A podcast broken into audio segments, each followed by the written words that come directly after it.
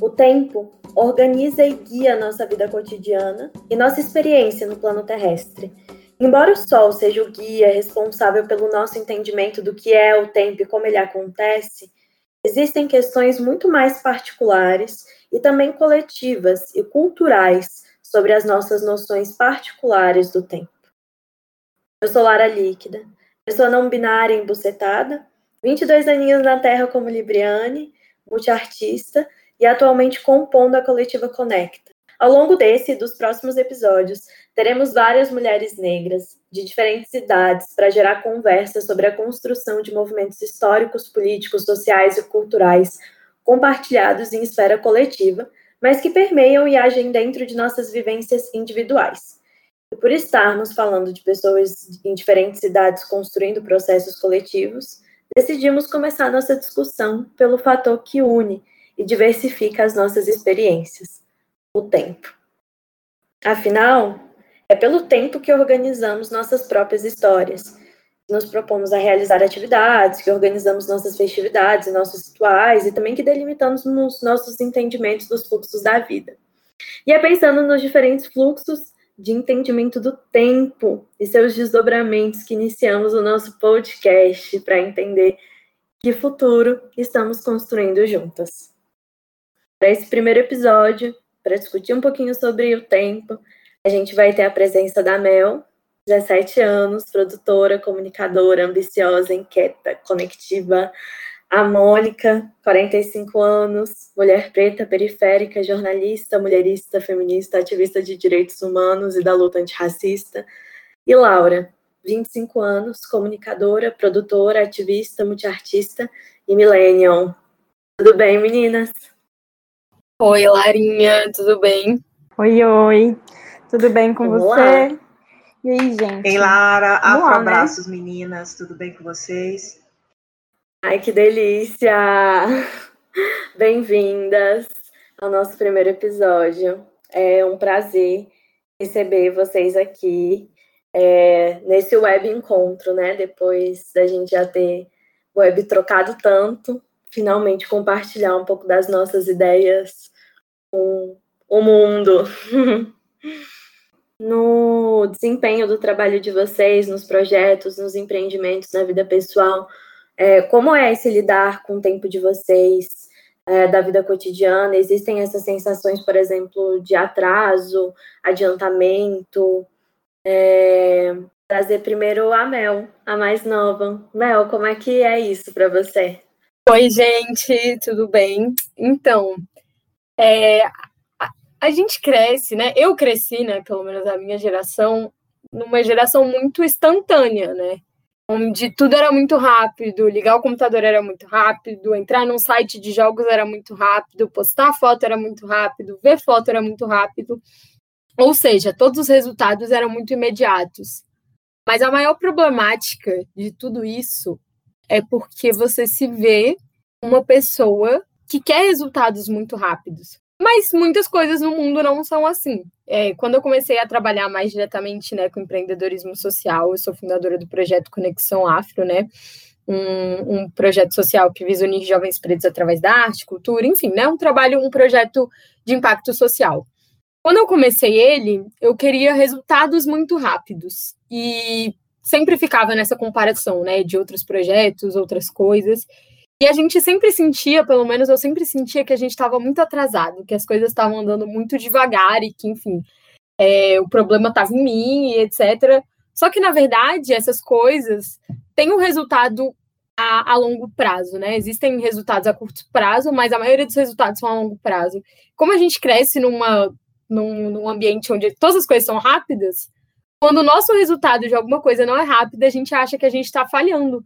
Mas na verdade tem coisas que a gente tem que sentar, esperar o tempo, decidir, sabe? E acho que a arte de ter essa paciência é uma das coisas mais difíceis, assim. Nossa, senti muita identificação com isso que você trouxe. É... Vou agora para a Mônica, para você, Mônica, como é esse processo com o tempo? E como é perceber também essa fala da Mel, né? Eu enfim, eu, eu sou já de uma de um período aí dessa dessa trajetória, né, nossa, que eu acho que eu consegui é pela minha, pela minha própria caminhada é, social, assim, a forma como eu é, superei algumas barreiras, como eu é, consegui entrar em algumas frestas da sociedade, alcançar alguns patamares sociais, eu acabei tendo acesso é, um pouco a, a, ao que foi essa transição, né? É, da internet e, e, eu já consegui na minha na minha trajetória acadêmica trazer um pouco da linguagem de web que é um pouco dessa história é, dos milênios, enfim, a, essas gerações mais atuais, dessa instantaneidade, né? Então eu trago um pouco é, da ideia de refletir um pouco mais, de respeitar alguns processos, de olhar as subjetividades é, de uma maneira a pensar perspectivas é, mais consolidantes no sentido de, de, de duradouras, né? De algo que que vai acontecer, que a gente vai construir e que ele vai reverberar de uma forma mais consolidada. Eu, eu, eu meio que sinto que eu mesclo essas duas coisas, essas duas é, temporalidades aí no, nos processos de trabalho. Mas também não vou negar que eu me sinto totalmente afetada por essa instantaneidade agora também. Isso acaba nos afetando. Então, de fato, hoje no meu trabalho, é, existem diversos momentos que eu sinto essa necessidade de ter um resultado muito mais rápido, é, num tempo muito mais curto, e aí eu vivo esse conflito, porque eu sei que isso não é saudável, né? E, e eu sei que isso atende a um mercado é muito, é, para além de tudo, isso atende a um mercado. Né? Então, quando a gente fala, por exemplo, de, é, de web, de conectividade, dessa, dessa gama de possibilidades de produção que a gente tem hoje de sentidos, é, a gente, eu acho que a gente ainda lida com isso de uma maneira um pouco é, é, olhando para isso de uma maneira pura, né? E não tem purismo nisso, né? Na verdade, a gente tem se tornado é, trabalhadores, né? Dos algoritmos, de algo não palpável, mas que na ponta tem alguém lucrando muito com isso. Então eu sempre fico nesse conflito, assim, é, tentando sim usar essas ferramentas, é, buscar toda essa profusão de possibilidade de produção, de entendimentos, de percepção, sabe, de experiências com essas ferramentas, mas é, tentando equilibrar isso com uma coisa mais humanizada, de eu não tentar me fazer máquina, né? Acho que é um pouco por aí. Bacana, Mônica. E Laura, entre nessa roda de saberes, diga para nós como é esse seu lidar com o tempo. Acho que, primeiramente, no lugar aonde a gente chegou, é, com, com tudo que a gente construiu em termos de tecnologia, em termos de comunicação, em termos de linguagem, em termos de capacidade mesmo de troca de informação, né? a gente de fato se integrou um, um, pouco mais com o tempo, né? Porque a gente agora tem uma possibilidade de existência que é maior de fato, que é como o tempo, né? Tipo, sei lá, há quantos anos atrás, há, sei lá, 100 anos atrás, quando as pessoas não tinham tudo que a gente tem de tecnologia informacional e comunicação que a gente tem hoje, era muito mais difícil existir em vários lugares ao mesmo tempo, né? É, era assim, não, não tinha como, na verdade. E hoje em dia a gente tem como, assim, a gente, a gente tem como se comunicar com pessoas que estão em diferentes lugares do, do mundo, fazer coisas em diferentes lugares do mundo.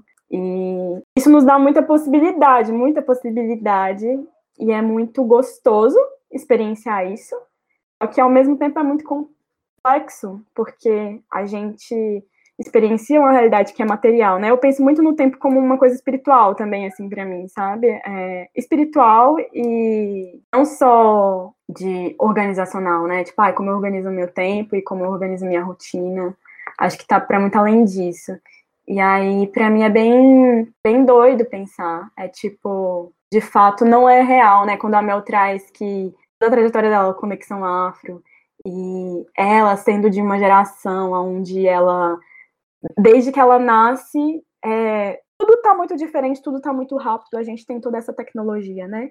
Então, tão enlouquecedor é isso ao mesmo tempo que é gostoso, né? É, é, tipo, você tem possibilidade de existir em vários lugares ao mesmo tempo, fazer várias coisas, e o quanto isso gera uma expectativa que tá para muito além da nossa capacidade corpórea muitas vezes. Então, é difícil de lidar, porque a gente quer muitas coisas e a gente tem possibilidade de construir muitas coisas e que difícil organizar isso, né? Eu sinto dificuldade, assim, eu me vejo muito como a Mel, é, um pouco, assim, eu sou uma pessoa que me considero imediatista, mesmo sendo de uma geração um pouco anterior, assim, eu acho que muito por ter pegado esse, um pouco dos dois processos, né? Assim, na verdade, eu nem me lembro de como eram as coisas antes de ter tudo isso, antes de ter internet. Eu acho que até a minha noção de memória, ah, acho que de todo mundo, né? Até a nossa noção de memória, ela fica um pouco atravessada por essas coisas. É muita informação, é muita informação que a gente lida o tempo todo, então às vezes a gente esquece.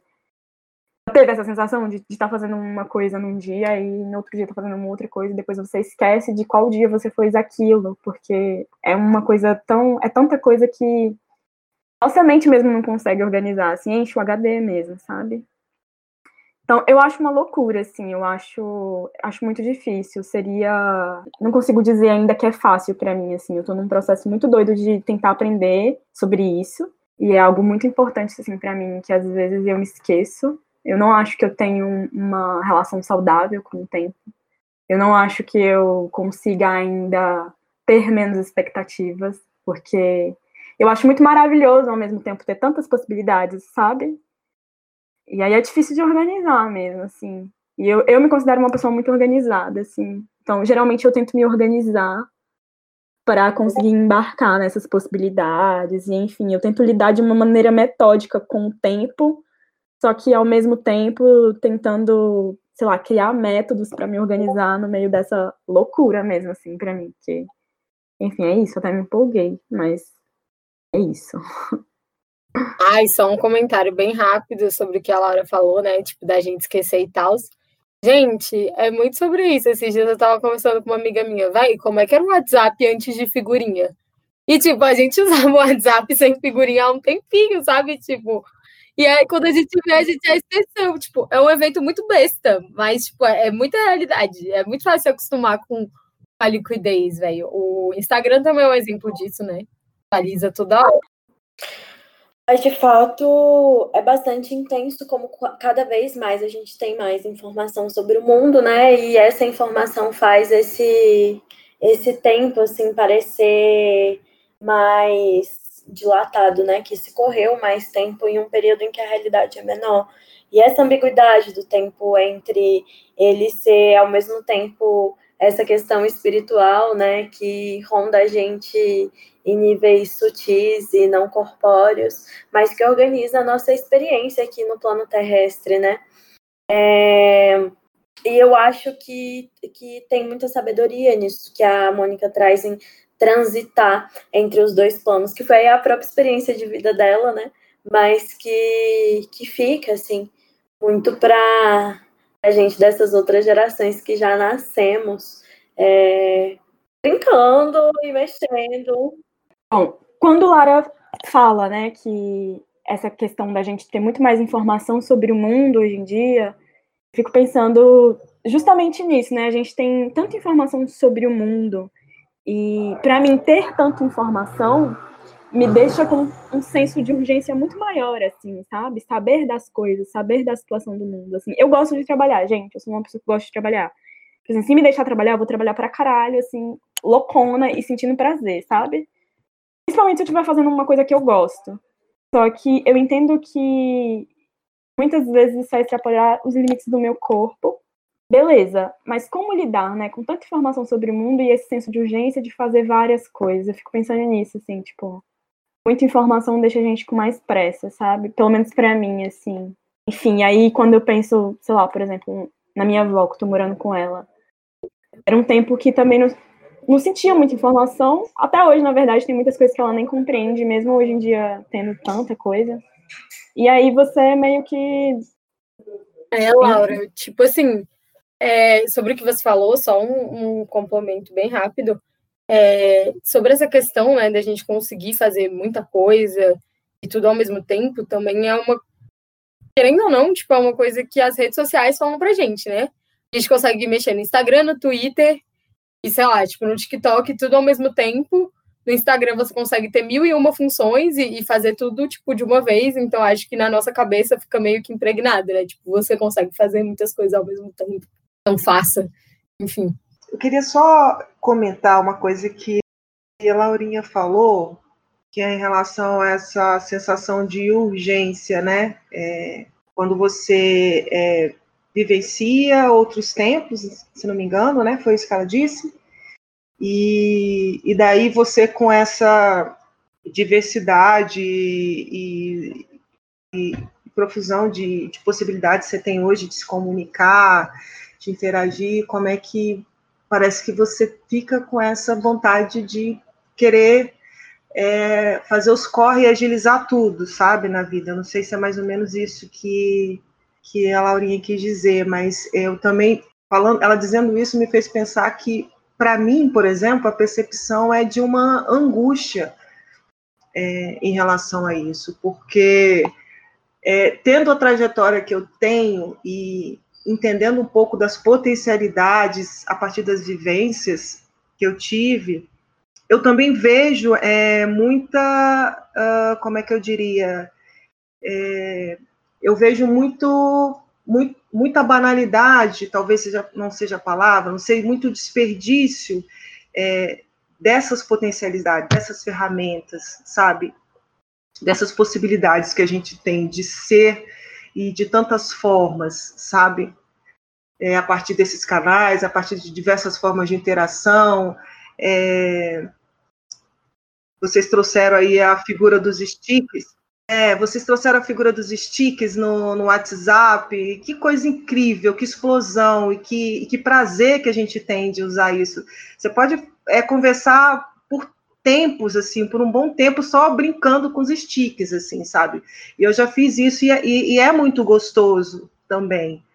É, mas aí a gente fica também pensando na qualidade dessas trocas, entendeu? A gente, é lógico que é, é gostoso, é, é, instigante, mas a gente fica pensando também até que ponto a gente não banaliza essas, essas relações que a gente tem, a gente não reduz isso a isso. E, e, e aí foge de um lado que é tão importante, que é esse lado de observar os processos, né? É, não sei se eu estou me fazendo entender. Então, acho que é meio por aí, assim, é, eu vejo isso de uma maneira muito legal, até porque eu, eu sempre fui militante por democratização da comunicação, eu sou da velha guarda, da galera que milita por internet gratuita, acesso, acesso de Wi-Fi gratuito nas cidades, enfim. E, e, ao mesmo tempo, eu vejo que a gente não teve tempo, assim, de preparar, de capacitar a população para poder usar essas ferramentas de uma maneira até cidadã, né? E aí a gente vive hoje essa realidade, inclusive, de ter é, deixado chegar a presidência, a liderança de um país praticamente um meme, porque isso virou engraçado, isso virou piada, isso ficou muito divertido. Então, minha pergunta é até que ponto, assim, o divertido ele dá conta, sabe, de coisas que são coisas é, sérias, inclusive que envolve vidas de pessoas. É, eu fico pensando nisso, assim, enfim, é um, uma coisa que me, me, me tocou a partir dessa fala da Laurinha. Nossa, Mônica, seu comentário foi arrepiante aqui para mim, porque de fato, assim, acho que o que você traz sobre como como a gente banaliza o nosso tempo gera esses dois movimentos, né? O primeiro de quem está muito no fluxo do trabalho, muito englobado nessa, nessa nova vida, né, da, da digitalidade, se sentir sempre se perguntando, estou aproveitando o suficiente? E muitas vezes outras pessoas, enfim, né, é, que não têm esse privilégio mesmo do acesso, né, da inclusão digital, é, e muitas vezes são restritas por pacotes de dados, enfim, coisas que a gente já é, sabe pelo lidar com as operadoras, né? Que dificultam o nosso acesso à internet e que cerceiam o nosso acesso à informação e facilitam a propagação de fake news, enfim, é, dão outra qualidade para o que a gente produz. É, mas trazendo um pouco de volta para essa discussão do tempo, a, as falas que vocês me trazem me remetem muito a como existe um sempre um padrão de perfeição é, sobre o tempo da nossa vida pairando as nossas mentes, né? Quando se deve conquistar o que se deve conquistar, e que é esse plano que já foi é, o plano de você crescer, ter um emprego saudável, estável, casar, ter filhos, conseguir sustentar toda a sua família, morrer, é, e que é bem delicado, enfim, para todas as pessoas, mas particularmente aí tocando nesse ponto de nós, pessoas negras femininas, embucetadas, é, que é uma questão, enfim, que muitas vezes é mais difícil ou inviabilizada, e existe muito essa troca, assim, eu percebo em, com outras amizades sobre como a gente se coloca nesse, nessa cobrança da perfeição para conseguir também gerar fundos e meios para nossa família que muitas vezes não teve esse acesso, né? É, então o tempo se torna de novo essa cobrança é, e de novo esse esse grande punidor, esse grande castigador que nos persegue assim, tentando colocar é, algo nas nossas mentes sobre como deveria ser a vida e como como se colocar todos em, uma, em um quadradinho, né, que também é um mecanismo do próprio capitalismo de nos homogeneizar, né? E homogeneizar o tempo talvez também seja esse mecanismo de então, homogeneizar enquanto pessoas. Então, é, é, assim, você trazendo isso na hora que uma hora que a Laurinha estava falando também sobre como que essa essa urgência de fazer tudo e, e desse corre diário de estar tá tentando sempre se superar, de alcançar uma perfeição. É, eu pensei, mas eu achei que não era o momento de falar, e agora você traz isso de uma maneira muito, assim, que está me afetando muito. Que é o meu corre de mulher preta, sabe? É, daquela mulher preta que conseguiu chegar numa universidade federal e, por exemplo, você está ali e você não pode desperdiçar seu tempo, porque já foi difícil você chegar ali. Então, para você fazer valer e, e, se manter ali, porque se manter também é, é, é, um corre muito doido, assim, e conseguir se formar é uma coisa que te traz uma cobrança muito grande e você acaba tendo que é, trazendo para si a coisa do superar-se sempre, né? Então, só pensando nessa, nessa lógica, nessa dinâmica de urgências e de corres por perfeição, eu fico pensando no, no atravessamento racial de muitos jovens negros, como eu, na minha época, que conseguiram entrar numa universidade e que tinha esse corre louco, assim, é, por estar se atualizando, por estar tentando ser o melhor sempre, porque sabe que cada chance que a gente conseguia, a gente não tinha uma segunda, porque a primeira vez era quase sempre a última chance. Então, essa pressão, sabe, essa cobrança, eu acho que é uma coisa que já atravessa o povo negro é, de uma outra forma também, nesse sentido. É, é, é assim, mais ou menos isso mesmo. Ai, véi, sobre isso demais, Mônica. Uma coisa que eu ia falar era que a gente, a gente, mulheres negras, a gente sempre teve que estar tá além do nosso tempo. Sempre. A gente teve que ter consciência das coisas antes, a gente teve que entender as coisas antes, a gente sempre tinha que ser a melhor. Enfim, digo isso por mim, né? Eu, eu menstruei com nove anos e a gente sabe muito bem que, o que significa, né, uma mulher preta entrar na puberdade. A gente tem que ter noção das coisas muito mais cedo a gente conhece as coisas muito mais cedo e a gente tem que se adultizar muito mais cedo. Então a gente tem que se dar o trabalho de entender o que é essa coisa que a sociedade nos impõe, ultrapassar isso, né? Porque igual tem uma música do Jonga, velho, que ele fala que, eu, que é muito sobre isso. É, para eles, nota 6 é muito. Para nós, nota 10 ainda é pouco. Ou seja, a gente tem que ultrapassar tudo isso e tá além do nosso tempo. Então eu, ve eu vejo muito isso, e, e, a real é que, tipo, o tempo para mulheres pretas, né? O tempo para pessoas pretas, mas em especial, né, mulheres pretas, por conta da gente ser mulher e pretas, né? São duas minorias. É, tem que ser muito além, a gente não, como a Mônica disse, a gente tem, tem uma margem de erro muito menor, né, velho? Então, a gente sente isso desde pequena e desde que a gente vai tomando mais consciência das coisas, a gente vai, per vai percebendo. Tanto que a gente teve que, que ser mais séria, né?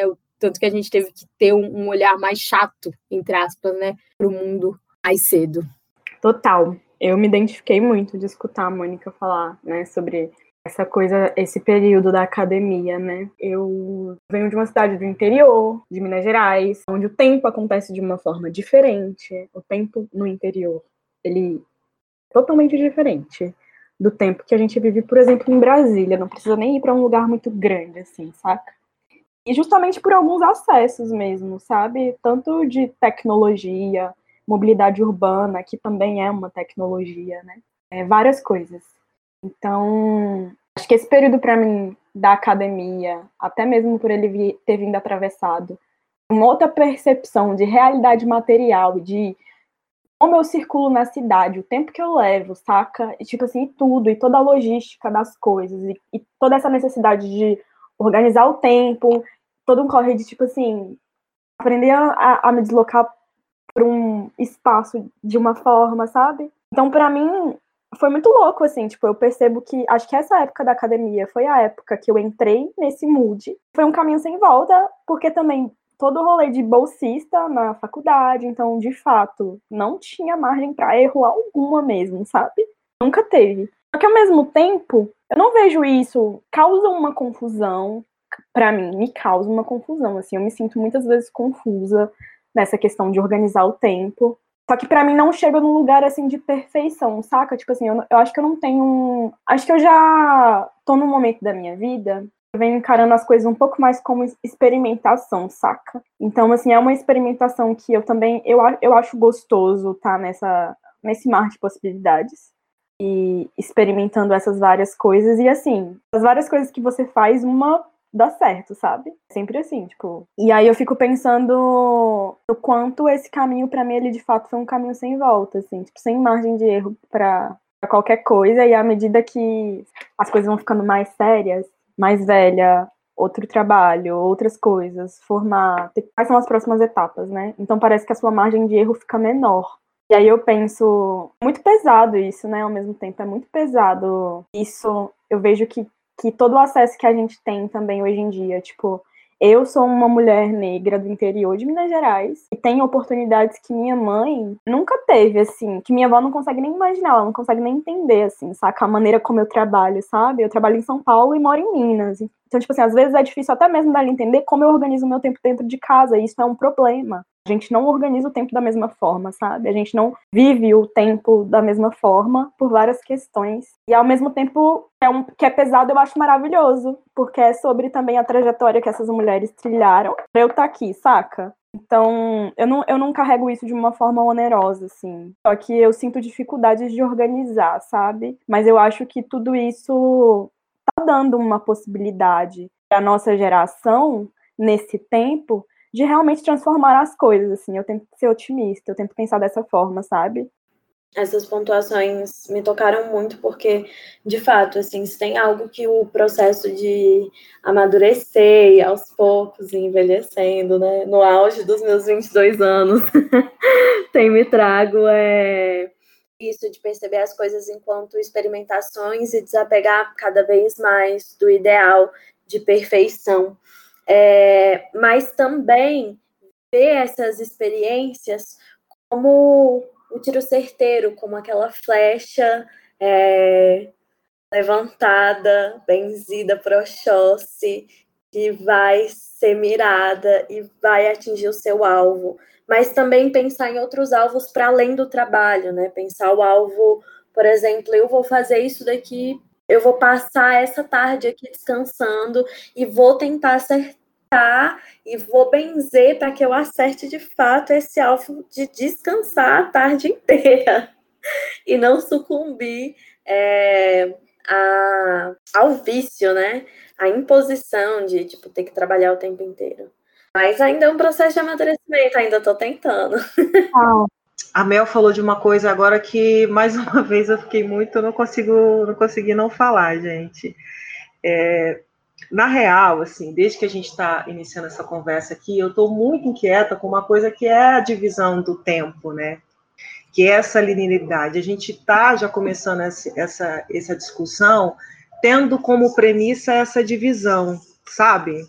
E aí eu fico pensando, a quem interessa essa divisão do tempo? É, isso parte de onde, assim? Né? É, ao que beneficia essa divisão do tempo?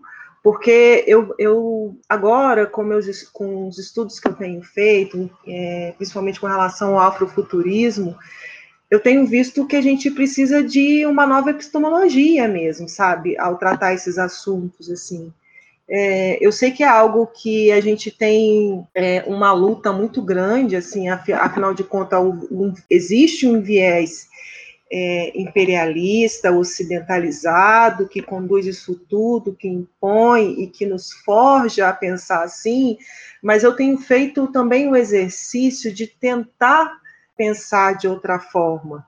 E aí eu fico pensando assim, é, por, que, por que, que isso tudo não está acontecendo ao mesmo tempo? Por que, que o meu trabalho ele também não pode ser visto com prazer para mim? Por que, que o, o trabalho tem que ser, de repente, essa coisa que tem esse momento só para ele? E por que, que o, o meu lazer também não pode ter meu trabalho, pode também ter trabalho sem que seja o peso do trabalho, mas algo que, como a própria Mel disse, né, algo que ela faz com prazer, assim. E aí eu fico um pouco encucada com isso, sabe? Porque tem diversos momentos no meu trabalho que eu me sinto muito, eu sinto muito prazer, eu me sinto muito feliz em fazer, mas tem situações que quando eu estou na minha, na minha casa, assim, é, eu não, eu simplesmente não sei fazer o, não sei o que fazer com o meu ócio.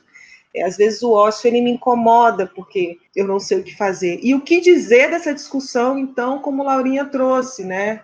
2020, pandemia, quarentena, lockdown, então assim, isso tudo deu uma bagunçada ainda maior, né? A gente ainda está no meio desse turbilhão ainda. Então eu acho que esse mais do que nunca é o momento de a gente tentar pensar o tempo não na perspectiva linear, assim, né? Eu, eu, eu, acho que esse é um exercício que, que, que tem grandes possibilidades, assim, de nos fazer bem, né? É, até porque a própria pandemia deu essa bagunçada, né? Então, assim, o seu quarto não é mais seu quarto, não é aquele lugar que você curte, que você, que você vai assistir um filme.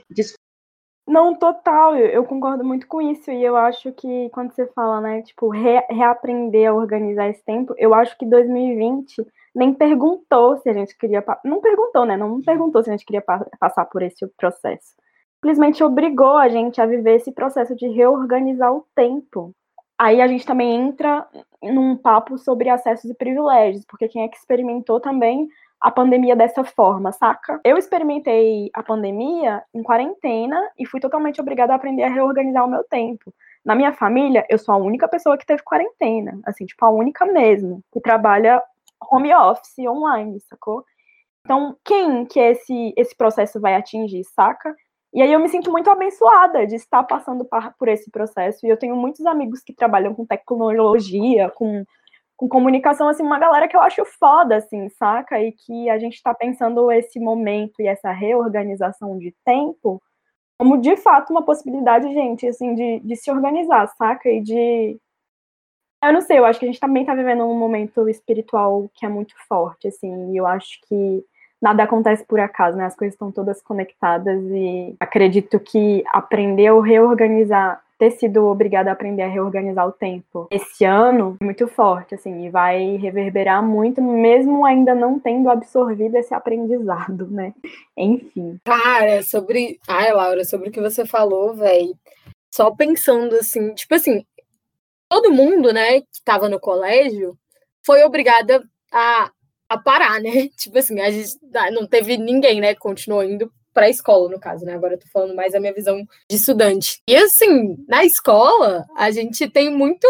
Tem, tem, tem muito mais um controle, né? Tem, tipo assim, velho, você é obrigado a ver aula, você tem tempo para fazer isso, você tem tempo de fazer aquilo e, tipo, a gente, todo mundo foi obrigado a parar e, de alguma forma, ter uma disciplina para continuar estudando em casa. E aí a gente tinha, tipo, a disciplina de estar tá estudando em casa, é, de pessoas que tinham aula EAD para uma plataforma, que foi, por exemplo, a minha experiência que eu tive, que era relativamente tranquilo, que o meu desafio era levantar da cama para ir para o computador e ter paciência de ficar na frente do computador e, enfim, ter a disciplina de não dispersar com o celular do lado ou começar a estudar outra coisa, ou ver outra coisa, enquanto teve, tipo, pessoas do, do colégio público que teve que se reorganizar e aprender a estudar literalmente sozinho, sem nenhum professor, ou abrindo o canal na TV Cultura em uns horários lá que o governo deu, para tentar ver alguma aula. Então, assim, muitos, muitos processos, sabe?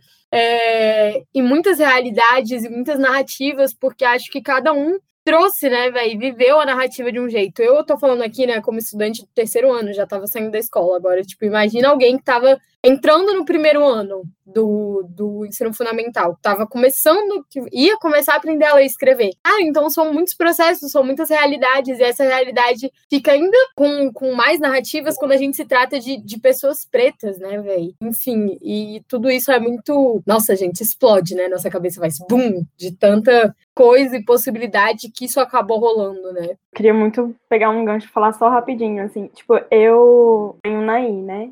E por exemplo, a minha irmã, ela estuda em escola pública, e ela viveu exatamente isso que você falou, Mel, de estar tá em escola pública, não ter esse acompanhamento de, de, de internet, né, tipo, aula virtual, tipo, exatamente, aqui estava sendo assim, é, um horário X, uma aula de 30 minutos no YouTube, ao vivo, para o estado de Minas Gerais inteiro, de tal série a tal série.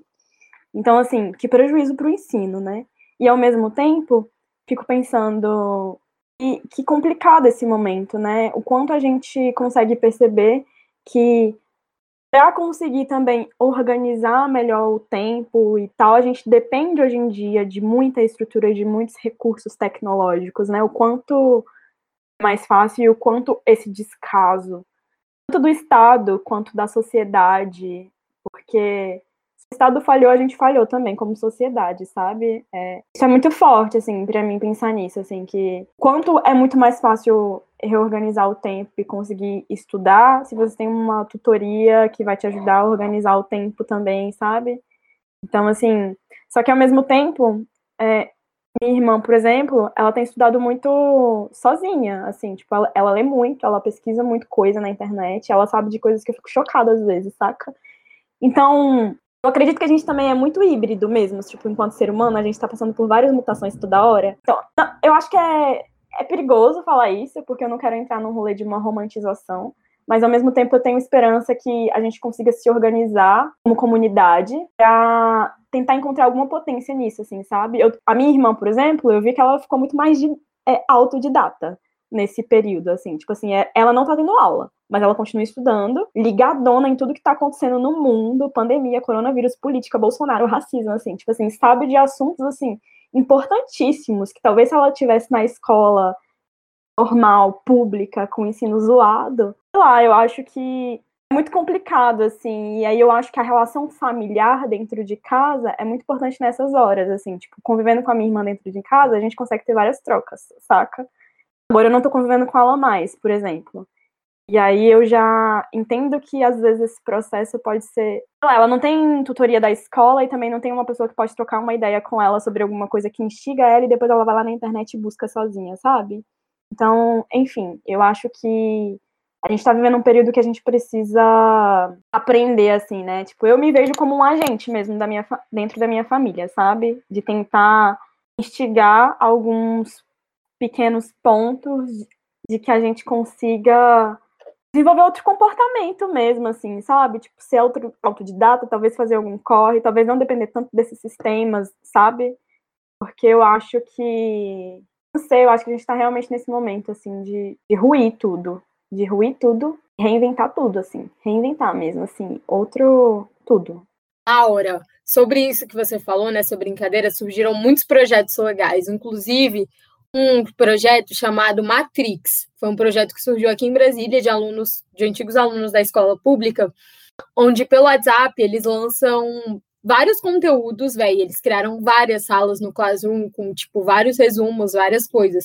E esse, né, foi só um exemplo, né, do, de vários projetos que surgiram, né, no ensino, mas, tipo, só para comentar que nesse momento de, de pandemia acabou que, que todo mundo, tipo assim, a sociedade no geral foi é, algumas algumas partes né foram orgânicas né e foram se reorganizando e tentar arranjar formas né de ajudar uns aos outros e etc né coisa que o governo não fez. Total, Enfim, total. É e, tipo assim, muita gente que está se organizando em rede, porque, por exemplo, um celular com WhatsApp, por exemplo, muita gente tem. O próprio Conexão Afro, eu vejo ele como um agente, assim, eu lembro quantos materiais foram distribuídos para estudar Enem no, no Zap do Conexão Afro, um PDFzinho que você baixa no seu celular, saca? Então, assim, eu acredito nesse movimento, mas eu não acho que ele ainda está com toda a sociedade, assim. Tipo, sendo realista, a maioria das pessoas que têm acesso a essas tecnologias são ricas. Mas fico feliz que a nossa comunidade esteja usando esse momento como uma potência e se organizando dessa forma, sabe? Eu acho que é nisso que a gente precisa focar, sabe? Enfim muito. Eu essa é a nossa estreia, mas eu já acho que fica aí essa sugestão para nós mesmas do de um futuro episódio com alunos e professores é, para discutir um pouco dessa questão, né? É, sobre essa reorganização dos tempos na escola, porque o movimento do, de aprender só, né, de ser autodidato, é algo que vai marcar de fato é uma geração inteira. E é isso, 2020 destrói, vem destruindo, já destruiu tudo que a gente conhecia por tempo. E para mim é muito precioso que a Mônica trouxe, e é algo que é, eu já vinha pretendendo trazer aqui para a discussão com vocês, que é esse pensar o tempo em outras lógicas e principalmente de uma forma espiralar digo, um tempo que você consiga se conectar ao mesmo tempo com o passado, presente e o futuro. É, porque assim a gente consegue de fato pensar em, um, em, uma movimentação em que no nosso trabalho seja lazer, em que nosso lazer seja trabalho, em que nosso momento com familiares é, seja também fonte de inspiração para um hobby, né? É, e que também me leva a pensar em um nível espiritual, né? Ao mesmo tempo que a gente consegue se conectar em um tempo espiralar é, conosco, a gente entra nessa grande espiral em que a gente traça relações mais íntimas com os nossos guias, com os nossos ancestrais, é, nesse sentido de se eu habito diversos espaços ao mesmo tempo, eu posso estar aqui é, conversando com vocês nesse podcast e ao mesmo tempo ter minha alma em outro espaço-tempo, talvez até em Calunga, sendo abençoada, benzida, bendizida pelos nossos guias e ancestrais. E é esse processo de se conectar com outras lógicas de tempo que inspira mais força e mais resistência nessa caminhada que por horas parece tão dura e solitária e de tanta cobrança no nosso dia a dia, né?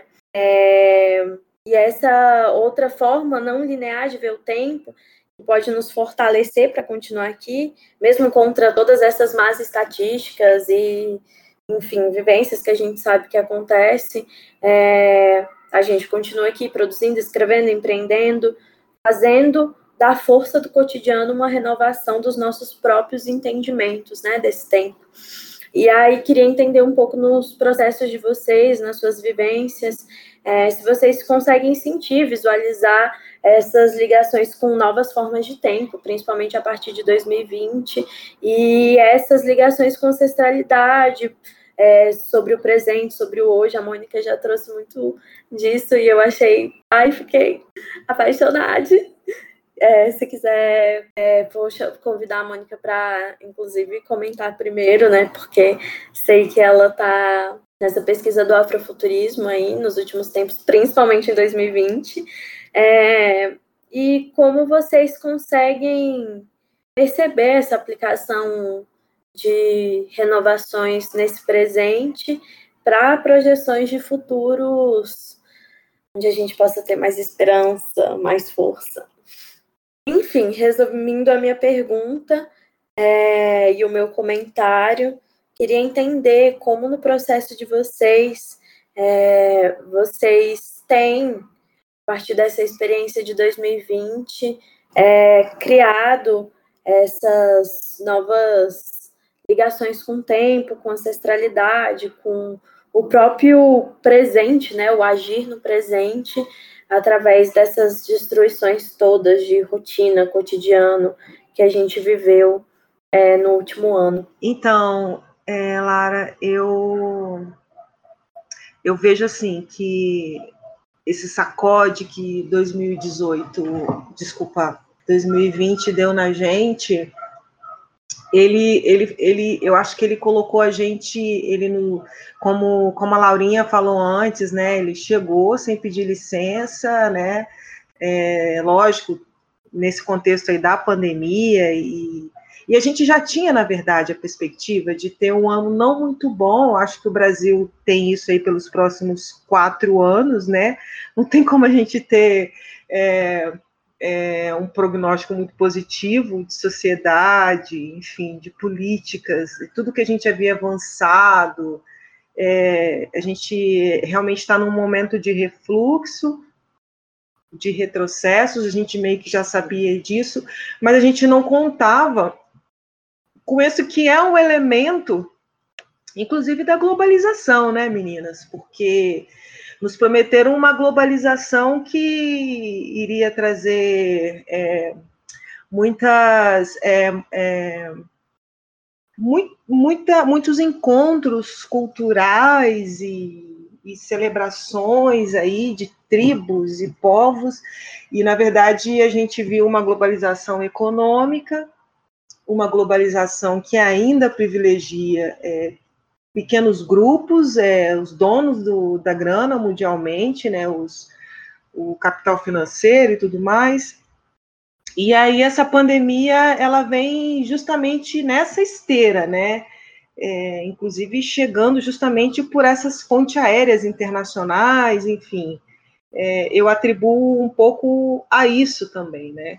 Que essa questão de a gente não ter pensado né, nas barreiras sanitárias, de como cuidar disso, né? Porque afinal de contas, quem tem acesso a estar tá viajando sempre é, nessas pontes, transitando, é, são as pessoas que têm um poder aquisitivo né, melhor, e aí é, chega essa pandemia e, e chega é, devastando né, é, tanto o que a gente tinha construído, castelos construídos de trajetórias, de, de planos para um ano, e isso tudo foi pausado e fomos obrigados a repensar nisso, assim. E, e eu vejo como um momento mesmo, de, sabe quando quando você chega num momento da vida em que não dá para voltar a fazer o que você fazia antes, assim, eu sinto, particularmente eu sinto isso desse jeito, assim, é, 2020 foi um ano extremamente é, catástico para mim nesse sentido e, e me, trou e, me, e me empurrou, inclusive, no meu processo de, de, de busca ancestral, né? Eu vinha, eu vinha num processo muito lento de respeitar é, o meu tempo e, e aí a pandemia ela me fez acelerar, inclusive, o processo assim de retorno espiritual, né? De retorno não, de de ativação, né, é, da questão espiritual. E eu sinto mais ou menos isso, assim. Eu acho que muitas pessoas foram levadas para isso, de, de voltar-se para para si, mas também é, tentando conectar isso com um coletivo, né? E eu acho que maior, o maior exemplo disso foram os levantes antirracistas, né, que, que aconteceram. Então, o racismo é algo que acontece desde que o povo preto foi escravizado, né, nas diversas colônias, ou de exploração, ou de produção, todas elas exploraram nossos povos, e, e, o racismo, e a gente vive, sobrevive com isso há séculos, né, nossos antepassados, nossos bisavós, enfim, esses que a gente desconhece e hoje tenta é, conhecer, né, reativar essa, essa ancestralidade e de repente uma massa aí da branquitude da branquitude do show business principalmente é, da mídia descobriram, né, a partir da morte do George Floyd, que existe esse monstro aí chamado racismo e começaram a militar em favor disso. Eu falo isso mesmo com, com uma com uma aí uma, uma pitada de crítica, né? Porque é sempre assim, né? Então, se a branquitude descobre, a coisa passa a existir, né? Então ela dá ela dá, ela dá existência para a coisa, materialidade à coisa, e nós estamos aqui desde sempre materializados e invisibilizados nas nossas dores, né? Então, eu acho que, para mim, o, o grande, é, eu acho que o grande despertar de, que 2020 trouxe foi muito positivo, e eu acho que agora a gente tem que se apropriar, a gente preta como nós tem que se apropriar disso, não deixar mais uma vez essa discussão ficar rasa e desqualificada, e sim aprofundar a partir da nossa, agora, agora da nossa perspectiva, da nossa discussão, dos nossos aprofundamentos, o que é de fato essa discussão do racismo. E aí eu acho que a gente tem avançado nisso e a gente não pode recuar, né? Eu não, eu não vejo como recuar disso.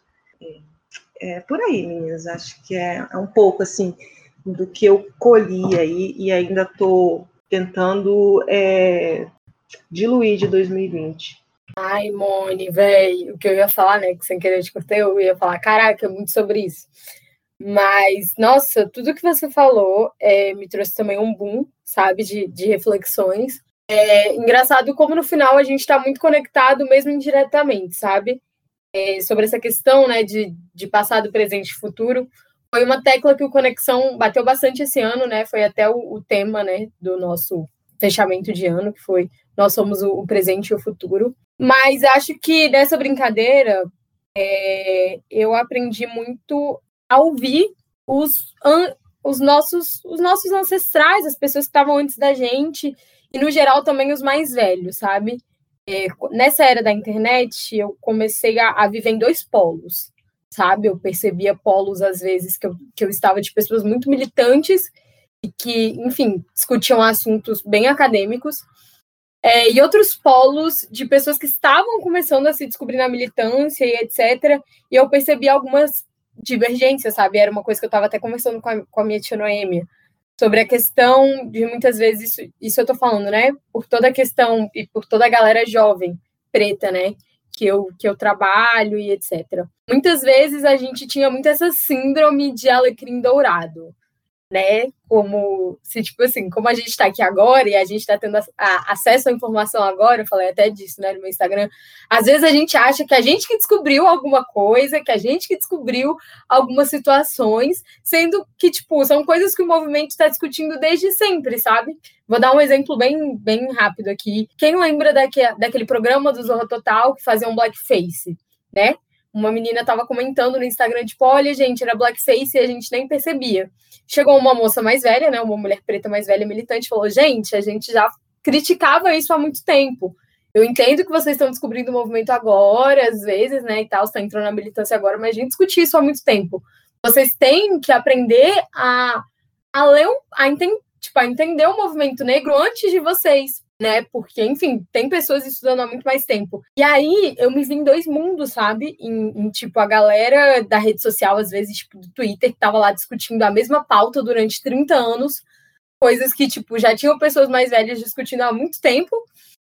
E, e outra galera, tipo, que tava em outro rolê, sabe? Eu não sei se vocês estão pegando a ideia, mas, tipo assim, tava, tava em outra discussão, em outro numa coisa muito mais acadêmica. E eu comecei a, a, a ficar matutando sobre isso, sabe? Como a gente ainda não estava interligado totalmente, sabe? Tipo, como às vezes eu via a nossa juventude, às vezes essa era da internet ainda não se conectando com os nossos ancestrais, tipo, de fato. Eu acho que foi uma coisa que a gente acabou começando a aprender, sabe? Acho que, é, que, que às vezes a gente fica tanto na internet que a gente esquece que, tipo, tem outras, outras tem narrativas antes da gente, por mais que a gente fale muito isso, mas quando que a gente coloca isso na prática? Foi uma autocrítica também que eu trouxe bastante para mim, sabe? E foi, caraca, eu falo muito isso, eu prego muito isso, mas eu tô ouvindo minha mãe aqui dentro de casa, que é uma mulher preta, que é mais velha que eu, tem mais vivência que eu. Ela, tipo, é minha ancestral também, eu tô ouvindo ela. Eu tô entendendo quem veio antes de mim, eu tô realmente entendendo essa complexidade da negritude muito além do que um movimento da internet ou só uma geração que viveu? Então, tipo, acho que, que também é muito sobre isso. Estou trazendo essa perspectiva, né? Porque a, a Mônica comentou sobre, enfim, toda a questão do George Floyd e tal, mas, enfim, sobre toda essa questão de era de internet, eu estava percebendo muito esses brum, sabe, da nossa geração. Mas acredito que é muito sobre isso, eu acredito que a gente tem é a, a gente é o passado, o presente e o futuro, mas a gente ainda tem que entender qual que é o nosso passado, porque isso reflete diretamente no nosso futuro. Então a gente tem que se dedicar mais, entender mais os nossos ancestrais, enfim, tentar trabalhar mais nisso. Mel, eu acho que tem. Eu, é porque, desculpa, é só porque eu acho que tem um déficit aí muito grande que é do próprio Estado, né, na condução da, das políticas, por exemplo, públicas educacionais, né. É, enfim, eu, eu também não tive essa história, não tive acesso a essa história, eu tive acesso de que meu povo é um povo escravizado, né? Escravizado não, escravo, né? Aí o, o, o vetor de força muda. Mas é, eu acho que existe um déficit, sim, do Estado em relação a isso, de, de, não, de não trazer, por exemplo, diretivas, diretivas como da Lei 10.639, de 2003, né, que é o ensino de História e Cultura Afro-Brasileira é, nos currículos escolares, né? Então, eu acho assim, eu, quando, eu, quando eu faço a crítica com relação a, a, ao que o professor Silvio de Almeida chamou de micareta racial, é, no Roda Viva, quando ele deu a entrevista, quando eu faço referência crítica, é, eu faço em relação a, a, uma massa da branquitude e que estava numa situação de privilégio e que nunca ligou para isso porque até então isso, me desculpe, isso não tinha uma certa, uma certa potencialidade de mídia para eles, né? A partir do momento em que as pessoas é, não estão mais é, nos seus movimentos, nas suas agendas presenciais, porque está todo mundo de quarentena, e elas precisam buscar outros públicos, outras audiências, então elas começam a despertar para esses outros temas, entendeu? É nesse sentido que é a minha crítica, que eu, eu acho que é positivo, sim, mas eu acho que nós, que, que, a gente preta, que as pretitudes precisam se apropriar disso e qualificar esse debate agora para não ficar só no oba-oba, só no hype é, de uma galera que está acostumada a surfar, entendeu? Em assuntos do momento, nesse sentido. Ai, total, Mônica, total, velho. Eu que trabalho com, com internet, vi um monte de gente, velho. Um exemplo muito básico, que me seguia, que não me seguia e me marcava do tipo assim, no momento Black Lives Matter siga essa mulher preta agora, porque, enfim, ela fala sobre questões raciais. Uma galera ganhou seguidor, enfim. Indo, indo só surfando nessa onda, sabe? Só pegando esse hype. Enfim, e teve, teve várias, várias, várias sequências, né? A máscara caindo, né? Um exemplo foi a Nubank, que surfou legal nessa onda e depois quebrou as próprias pernas, né? Mostrando a, a, a realidade de toda essa narrativa.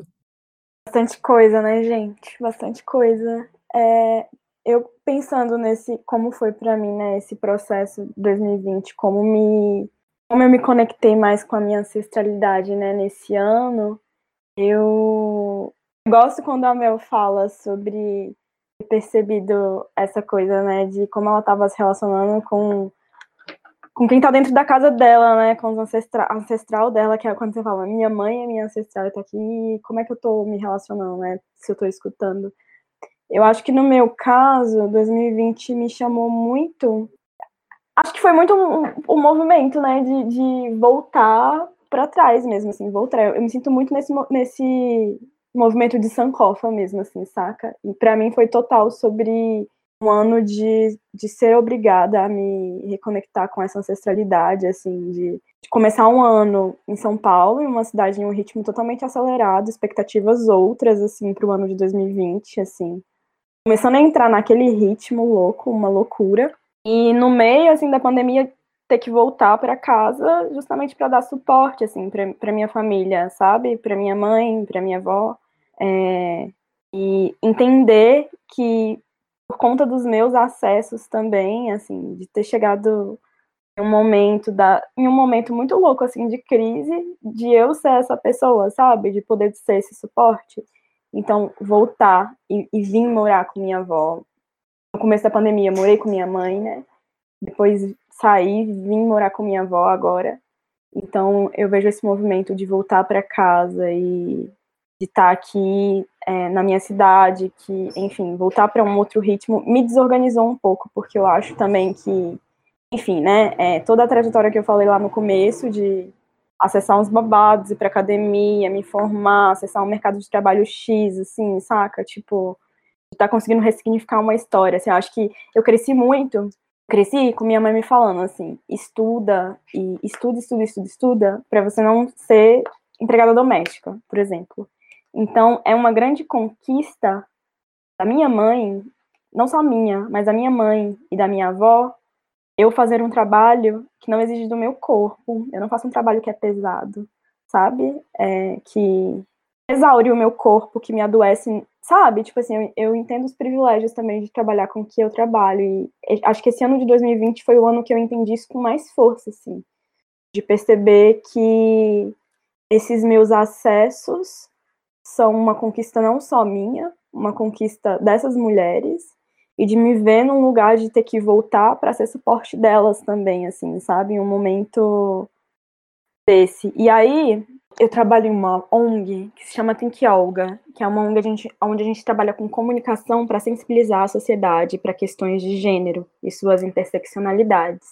Esse ano, durante a pandemia, a gente acabou se voltando para um trabalho focava nas urgências, né? Quais são as urgências na, na, na vida das mulheres nesse momento, né? Que se aprofundaram, né? Problemas que já existiam, que nesse momento eles se agravaram. É, a gente focou nisso, assim, uma pesquisa gigantesca durante todo o ano, vários eixos, né? Violência, trabalho, saúde, indo direto ao ponto, né? É, a gente acabou criando um laboratório de, de exercícios de futuro para pensar, né? É, justamente soluções, que a gente, eu trabalho na área de inovação, então eu estava nesse projeto, pensando soluções, né? Como é que a gente já desde já começa a pesquisar para quando chegar os, os próximos desafios que vão ser de longo prazo, a gente pensar uma outra sociedade, né? E aí a gente, pensando no rolê do trabalho, a gente entendeu, assim, que nesse momento, a maioria das mulheres, assim, principalmente mulheres negras, foram tiveram que assumir posições de cuidado, mulheres que estavam na linha de frente de trabalho de cuidado, saca? E, enfim, enfermeiras também, é, trabalhadoras domésticas, cuidadoras de idosos, cuidadoras de, de pessoas em geral. Então, existem vários dados, assim, que apontam quanto durante a pandemia, todas as mulheres passaram a cuidar, é, assim, a maioria das mulheres passaram a cuidar de alguém, é, e 50% das mulheres negras passaram a cuidar de alguém, assim, então é muita coisa, sabe? E o quanto ter mergulhado durante o ano de 2020, por conta dessa pandemia, ter mergulhado nesse estudo também me conectou com a minha ancestralidade, de perceber que eu venho de uma linhagem de mulheres que sempre cuidaram, que sempre tiveram que manter a vida, sabe? Minha avó, minha mãe, minhas tias. Então, foi muito forte para mim perceber isso, assim, perceber o quanto nesse momento, mais uma vez, somos nós sustentando tudo, saca? Tipo assim, porque a gente fala muito sobre a internet, fala muito o que está acontecendo, mas todos os impactos mais graves que acontecem, quem está segurando tudo são as mulheres negras, são as mulheres negras que estão em comunidade, que estão se organizando, que estão assim fazendo, tirando de onde não tem para continuar comendo, assim. Quantas pessoas tiveram sua renda comprometida, sabe? E aí eu vivi isso na minha família, assim, de ter de ter minha mãe durante a pandemia trabalhando como diarista empregada doméstica na casa dos outros, assim, eu surtada em São Paulo com medo dela pegar corona, porque a primeira pessoa que morreu no Brasil de corona foi uma empregada doméstica, sacou? E ela viver essa situação de ter, sei lá, patrões que não pensam nisso, sabe? Então, me fez reconhecer ainda mais o meu privilégio. Não o meu privilégio, porque eu não, enfim, a gente sabe, enfim, eu sei o quanto foi difícil estar aqui, minha mãe sabe, minha avó sabe, sabe? Tipo assim, a gente estava junta, trilhando esse caminho juntas, assim, sabe? Então, foi um ano que me obrigou a voltar para casa, assim, e não em um lugar oneroso. Que honra poder voltar, saca? Que honra poder voltar e poder estar tá aqui, mas o quanto isso também é pesado, saca? O quanto, o quanto isso exige de mim. O quanto todos os dias eu preciso, assim, tá, velho, me fortalecendo muito espiritualmente para conseguir passar por isso, assim. Então foi um ano que eu precisei me conectar muito, assim, rezar pra caralho. Voltei a rezar pra caralho, pra caralho. E as minhas rezas eu aprendi com a minha avó, entendeu? Então, quanto de força, né, que eu aprendi a reunir a partir de tudo que eu aprendi com elas e para estar tá fazendo essa travessia, fazendo todo esse movimento.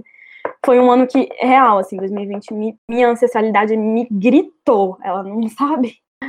Então, para mim foi muito forte, assim. E aí, mais uma vez, eu volto para esse lugar de. Eu falei no começo, né, sobre estar dentro de casa trocando ideia com minha irmã, sobre falando sobre escola, né, enfim, mas é também uma relação minha com ela que é mais nova, então quanto isso também é sobre ancestralidade, né? O que eu não recebi de ensinamento para trocar com minha irmã, sabe?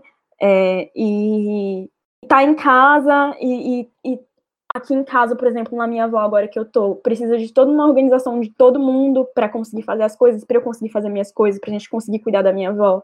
Então é toda uma relação assim, dando um exemplo meu, mas se a gente imagina, por exemplo, as pessoas que vivem na favela e que tiveram que se organizar cabulosamente para todo mundo conseguir comer durante a pandemia.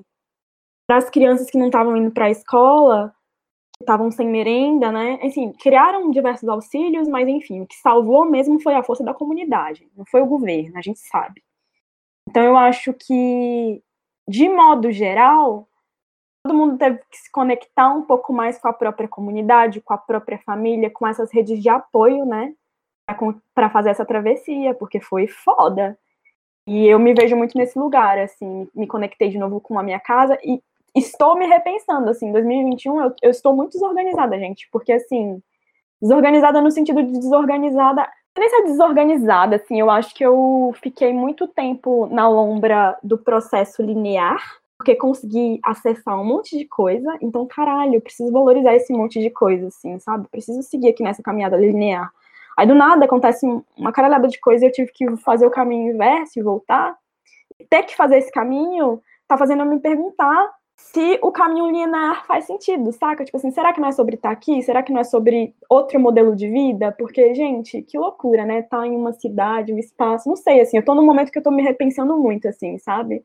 Eu não sei mais se o caminho linear que eu estava fazendo e que no começo de 2020 parecia para mim, para mim era uma conquista, eu não sei mais assim, sabe? Porque em momentos de crise e de muita vulnerabilidade, eu ainda sou. Os meus acessos, eles não não me salvam, eles não salvam a minha família, eles não salvam a minha comunidade. O que eu consigo acessar mal dá para mim, sabe? Então, para mim foi muito forte, assim, foi o um ano, e principalmente por ter que construir essas redes de apoio para cuidado, para manutenção da vida, e perceber o quanto todas as mulheres que vieram antes de mim tiveram esse papel, o quanto as mulheres negras têm esse papel desde sempre, desde que o Brasil é Brasil, né? E desde antes de ser Brasil, na real, né?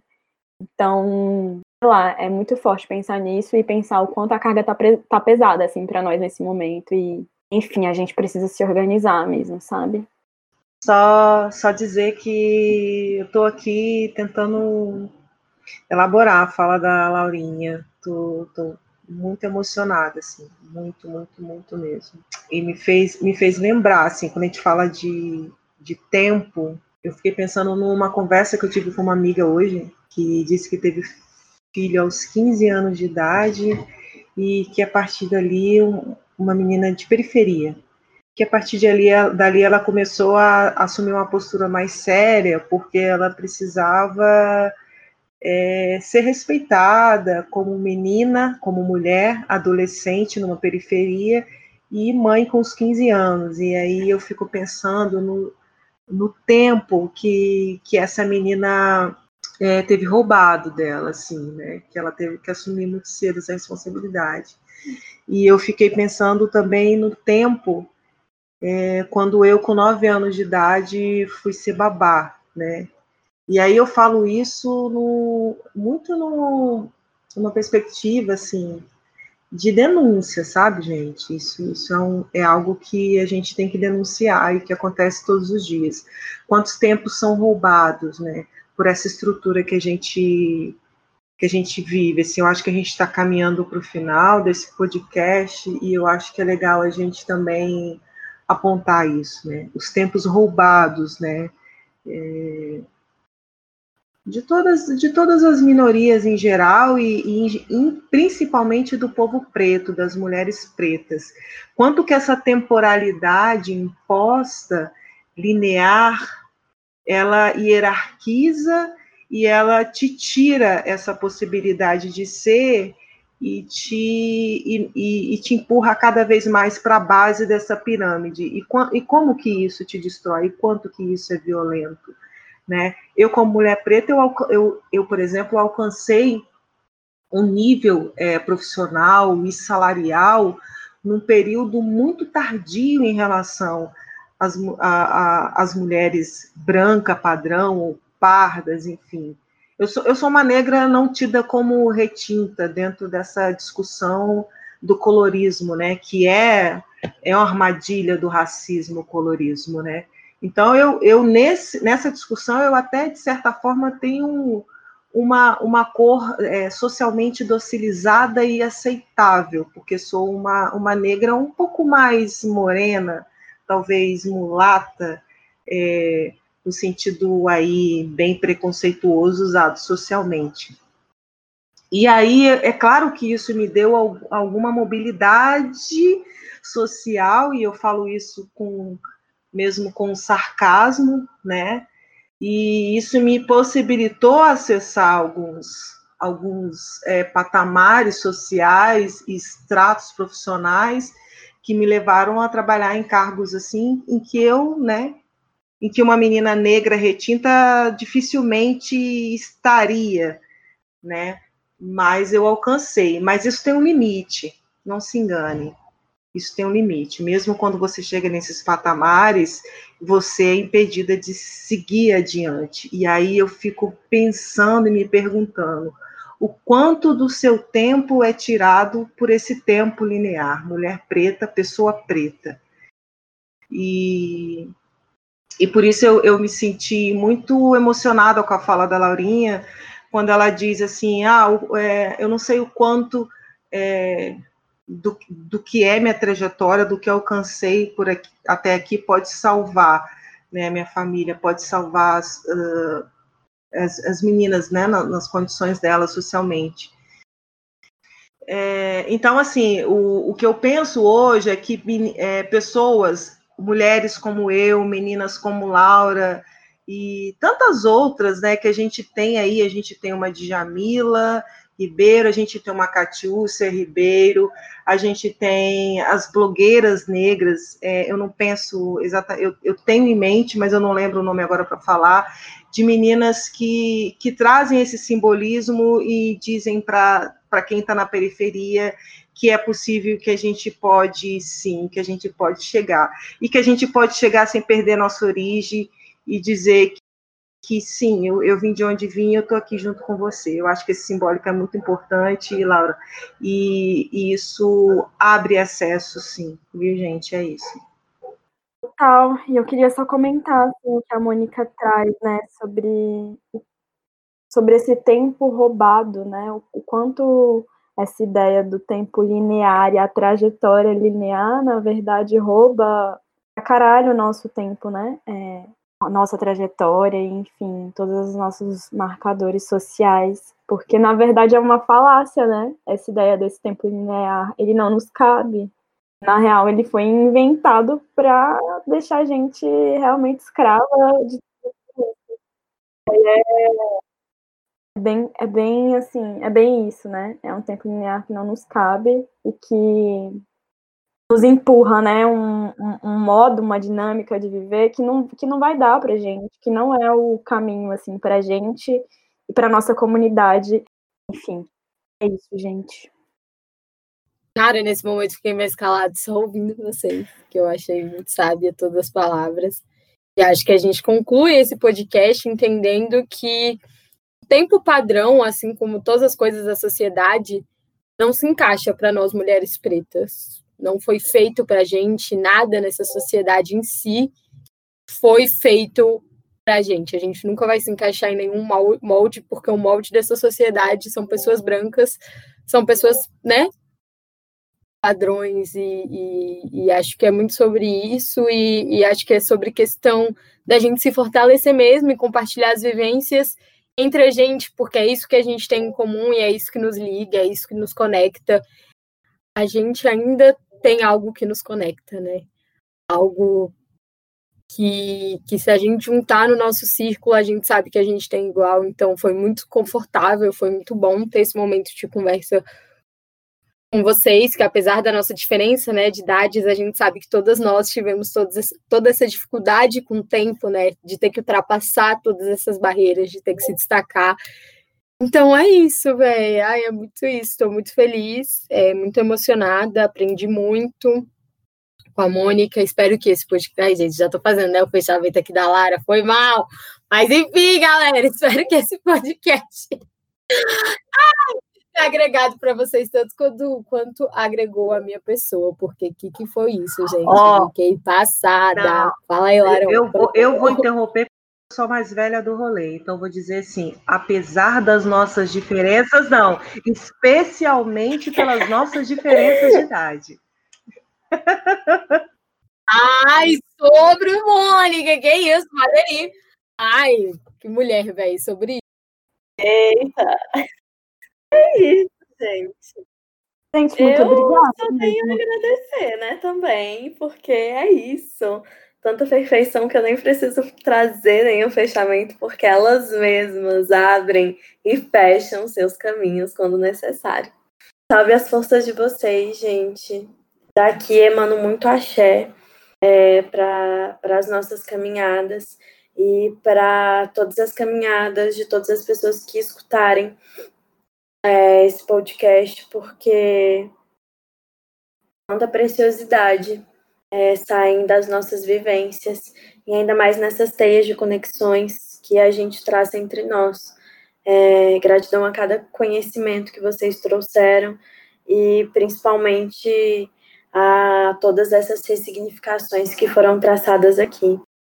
Eu que agradeço muito, assim, por esse encontro mesmo e por por trazer essa proposta também, sabe, Lara, de falar sobre o tempo, é, porque isso faz a gente perceber que, enfim, para mim foi uma fritação, assim, sobre várias coisas, né, sobre várias coisas da vida, e o tempo, como você falou, né, como um fator que organiza a nossa existência mesmo, assim. Foi muito bom falar sobre isso com vocês, foi muito bom escutar e poder trocar assim essa energia mesmo, assim. Tô aqui pensando, essa conversa vai ficar reverberando assim comigo. Tô muito grata de poder fazer parte disso e de poder ter tido essa troca com vocês. Muito obrigada. Agradecer, meninas, esse, esse encontro lindo que a gente teve, para além dessa desse recorte temporal, assim, eu fico muito feliz e eu, eu queria muito dizer isso, assim, de que a Conectas eu acho que eu, eu omiti uma coisa muito importante em 2020 na minha vida, que a Conectas ela conseguiu materializar uma etapa fundamental assim da minha busca ancestral. Eu consegui materializar isso nas trocas que eu tive com as meninas assim do, da, da coletiva. É algo que me preencheu muito e que me, me deu força no momento em que eu estava precisando muito né? A gente tem muito preconceito de falar né, das questões de saúde mental, e, e eu acho que não. Assim, eu aprendi nos direitos humanos que é, quando você identifica o problema e você assume ele, você assume um protagonismo também sobre ele. E eu passei por um período assim bem delicado e foi justamente o momento que a Conecta, sabe, assim, me estendeu a mão, a Laura de uma maneira muito assim, uma conexão muito ancestral me chamou para estar junto com a coletiva e isso foi muito enriquecedor para mim, me fortaleceu demais. Assim, vocês realmente conseguiram me fazer é, materializar essa caminhada da minha ancestralidade, justamente nesse encontro de manas pretas, assim, que se acolhem e, e de fato é uma coisa verdadeira e genuína. Eu quero agradecer é, a oportunidade de inaugurar e toda essa essa, esse início aí de, de, uma série de podcasts incríveis que, que vai acontecer. Eu sei que sempre vai ter coisas muito incríveis, produtivas e transformadoras e, enfim, ressignificadoras é, do que é, é, a existência, do que é tempo e, e de muito mais, assim. Obrigada, meninas. Uau! E é assim que a gente finaliza, então, o primeiro episódio a nossa primeira temporada de podcasts da Coletiva Conecta. Siga a gente nas redes sociais, arroba Coletiva Conecta. E para você que amou, gostou, e para você que também não gostou, os nossos Instagrams pessoais estão aqui na descrição. E muito obrigada por terem chegado até o final dos nossos ditos. Uma boa noite, um bom dia, uma boa tarde e até o próximo episódio, em que vamos continuar a refletir sobre quais os futuros que a gente quer construir juntas.